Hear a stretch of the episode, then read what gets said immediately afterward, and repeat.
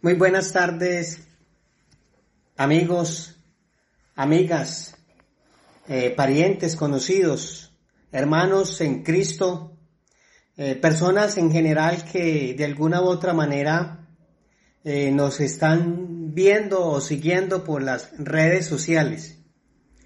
mi nombre es Edison Hernán Restrepo Amariles, ese es el nombre completo mío eh, egresado del Seminario Bíblico de Colombia eh, como teólogo, profesional en desarrollo familiar y abogado. El video pasado estuvimos hablando sobre algunas características o, o temas que íbamos a desarrollar acerca de reflexiones teóricas de las dinámicas familiares. Siguiendo con este mismo hilo conductor, les propongo a ustedes que reflexionemos, que hablemos, que nos pensemos acerca de la familia como un acto de fe. Ese es el tema y esa es la ventana que quiero abrir en el día de hoy para conversar, para dialogar con ustedes. ¿Qué es eso de la familia como un acto de fe? Los invito entonces para que nos dispongamos a poder, a poder reflexionar, a pensar qué es eso de la familia como un acto de fe. Los invito para que cerremos nuestros ojos y elevemos una corta oración y nos dispongamos a desaprender para poder aprender. Señor Jesús, te doy gracias por tu palabra. Gracias Señor porque nos das el privilegio de poder llegar a ti. Ayúdanos, Señor, a ser sensibles a tu palabra, pero a pensarnos un poquito sobre ese mundo, de esas dinámicas de familia y de esas dinámicas que nos llevan a pensar que la familia es un acto de fe y es un acto de fe sucesivo. Permite, Señor, pues que podamos aprender y que podamos, Señor, darte la gloria y la honra a ti y que podamos, Señor, aprender un poco más acerca de este mundo que se llama familia, donde tú nos bendices cada día. En Cristo Jesús. Amén. Y amén. Hermanos, eh, yo quiero leer un texto guía que precisamente vemos como, como anillo al dedo, como, como dice coloquialmente, porque se trata de la, de la visita que Jesús hace a un núcleo familiar filial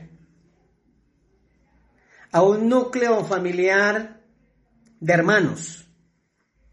No tenían padres, ni, ni, ni, lo registra la Biblia. Era un vínculo de, hermanos, de, de la parte filial, y estaba Marta, María y supuestamente también Lázaro. Este texto lo ubicamos en Lucas 10 del 38 al 42 y vamos a detallar la cosmovisión que tiene María y la cosmovisión que tiene Marta. Y vamos a mirar por qué se sustenta que la familia es un acto de fe y cómo este modelo familiar nos impulsa a mirar que no exime a otros modelos, sino inclusive los incluye en este mismo eh, mundo o temática que estamos logrando desarrollar. Dice así la palabra de Dios. Aconteció que yendo de camino entró a una aldea y una mujer llamada Marta le recibió en su casa. Esta tenía una hermana que se llamaba María, la cual sentándose a los pies de Jesús oía la palabra, pero Marta se preocupaba con muchos quehaceres y acercándose dijo, Señor, y mire la pregunta que hace, ¿no te da cuidado que mi hermana me deje servir sola? Dile pues que me ayude. Respondiendo Jesús les dijo, Marta, Marta, Marta, afanada y turbada, estás con muchas cosas en la casa, pero solo una cosa es necesaria, y María ha escogido la buena parte, la cual no se le quitará. Vamos a pensar un poco y vamos a mirar. Si bien sabemos que la familia es un sistema, y muchos teóricos han hablado que la familia es un sistema. Verbo y gracia, cito algunos teóricos como Oscar Bertalanffy, eh, perdón, Bergoglio, Bertalanffy, Tomás Kuhn, son teóricos que de alguna manera fueron fundadores de la teoría general de sistemas enfocado a ese mundo familiar. Eh, después se desarrolló y, y empezó a, a mirarse un terapeuta muy conocido llamado Minuchin. Y contemporáneamente vemos autores como la terapeuta Ángela Hernández, que tiene un libro que se llama eh, Sistémica eh, de Terapia Breve. Eh, hay un sociólogo muy popular que es de apellido Maturana, hay otra también muy conocida contemporánea que es la doctora Virginia Satir, entre otros como para, para anunciar que hay varios autores que confirman pues, tanto del siglo pasado como de este, que la familia está sostenida en una teoría que se llama la teoría general de sistemas. Y esta teoría, como toda, como toda teoría, tiene sus fundamentos, tiene su terminología. Y dentro de la familia vemos unas sinergias, una teleología, eh, unos recursos y una creatividad. Vamos a mirar que en esa, en esa, en ese mundo de ese encuentro familiares, vemos que la familia busca sentido de pertenencia y en cierta manera esa unión, esa sinergia que se debe de hacer y es lógico y es válido. Pero a la misma vez el fin, el fin la teleología como tal de la familia debe de buscar el bien común, el bienestar, el proyecto de vida, la calidad de vida de cada integrante. Y con eso podemos decir que esos elementos nos ayudan a que la familia pueda ser recursiva y creativa. Entonces, cuatro elementos muy sencillos. La familia busca una sinergia, una sinergia. La familia busca un fin, un fin. La familia es recursiva y la familia es creativa. Esos son puntos esenciales que vemos en esta tipología de familia filial allí. Ellos buscaban una sinergia, una unión,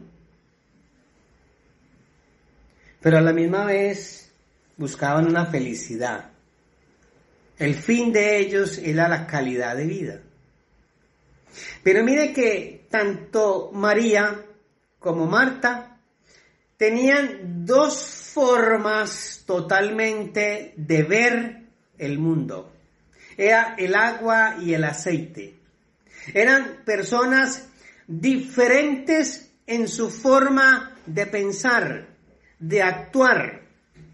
Mientras una se ocupaba de sus hogar, de sus quehaceres, la otra se preocupaba por la importancia de estar al lado desde la escucha activa de las enseñanzas de Jesús. Y mire la reclamación que hace.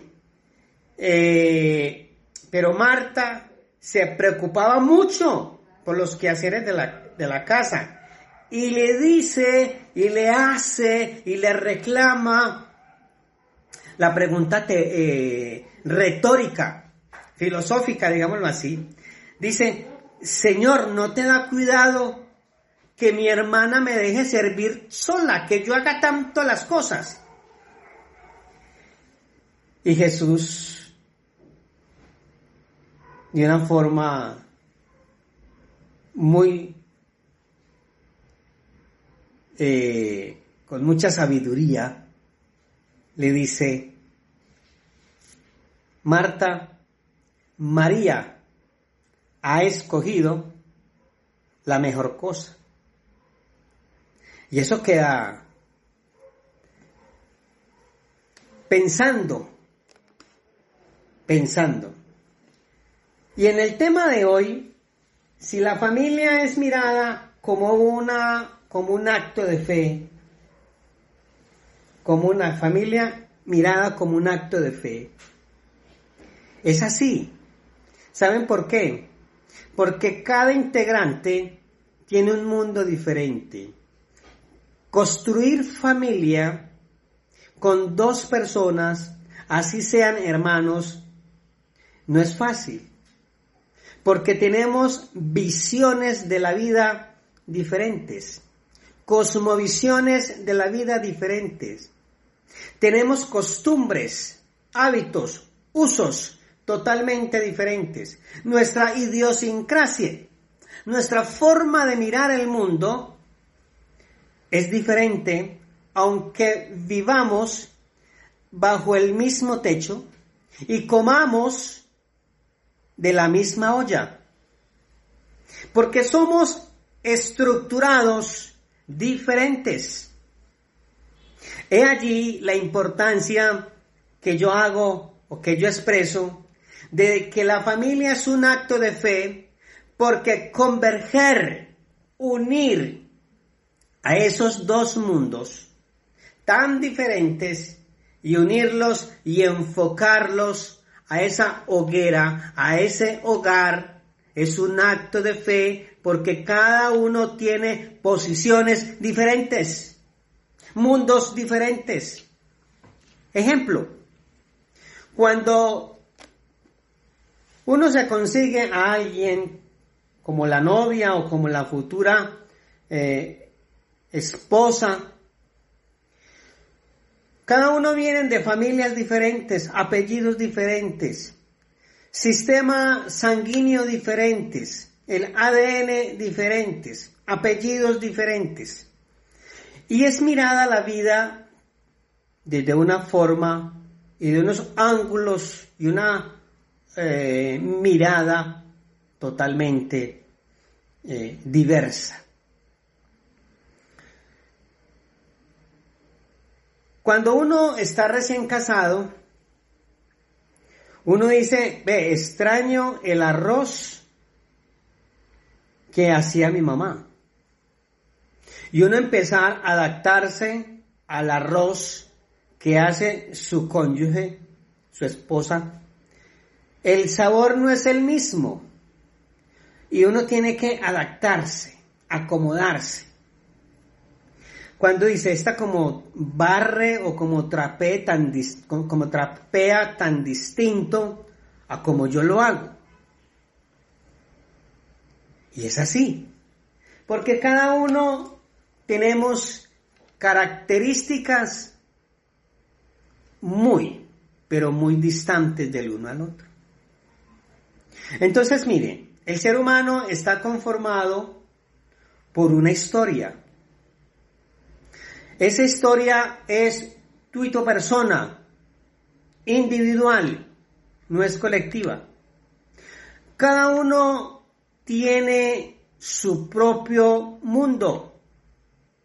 Cada uno fue desarrollado a nivel embrionario de diferente forma.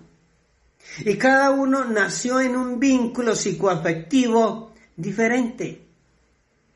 A pesar de que vengan incluso de la misma madre o padre. Porque los embarazos pueden ser distintos. Entonces, unir dos mundos, unir dos seres humanos, un hombre y una mujer, unirlos a ese mundo que se llama familia y empezar a hacer una carrera es un acto de fe, porque converger dos mundos diversos, con costumbres, con hábitos, con historias, con creencias, con formas de ver la vida totalmente diferentes, pueden chocar, porque la lucha de poder se vuelve intenso, porque es que a mí me criaron de esa forma. Y la otra dice, pues a mí también. Y cada uno pone en pie su mirada, pone en pie la firmeza y los estándares como quieren que sean las cosas dentro de su núcleo familiar. En otras palabras, cada uno coloca su forma firme y sus pautas para decir es que no es lo que usted diga, sino lo que yo diga, porque así fui educado, porque esa es mi creencia. Alío. Y empezar entonces a negociar, a conciliar, a bajarse uno y empezar a mirar dónde se puede dar el equilibrio, la homeostasis. No es fácil. Y empezar a adaptarse no es fácil. Mire que Marta y María tenían dos formas de mirar el mundo, totalmente diferente, en una misma situación de tiempo, modo y lugar dentro de la misma casa.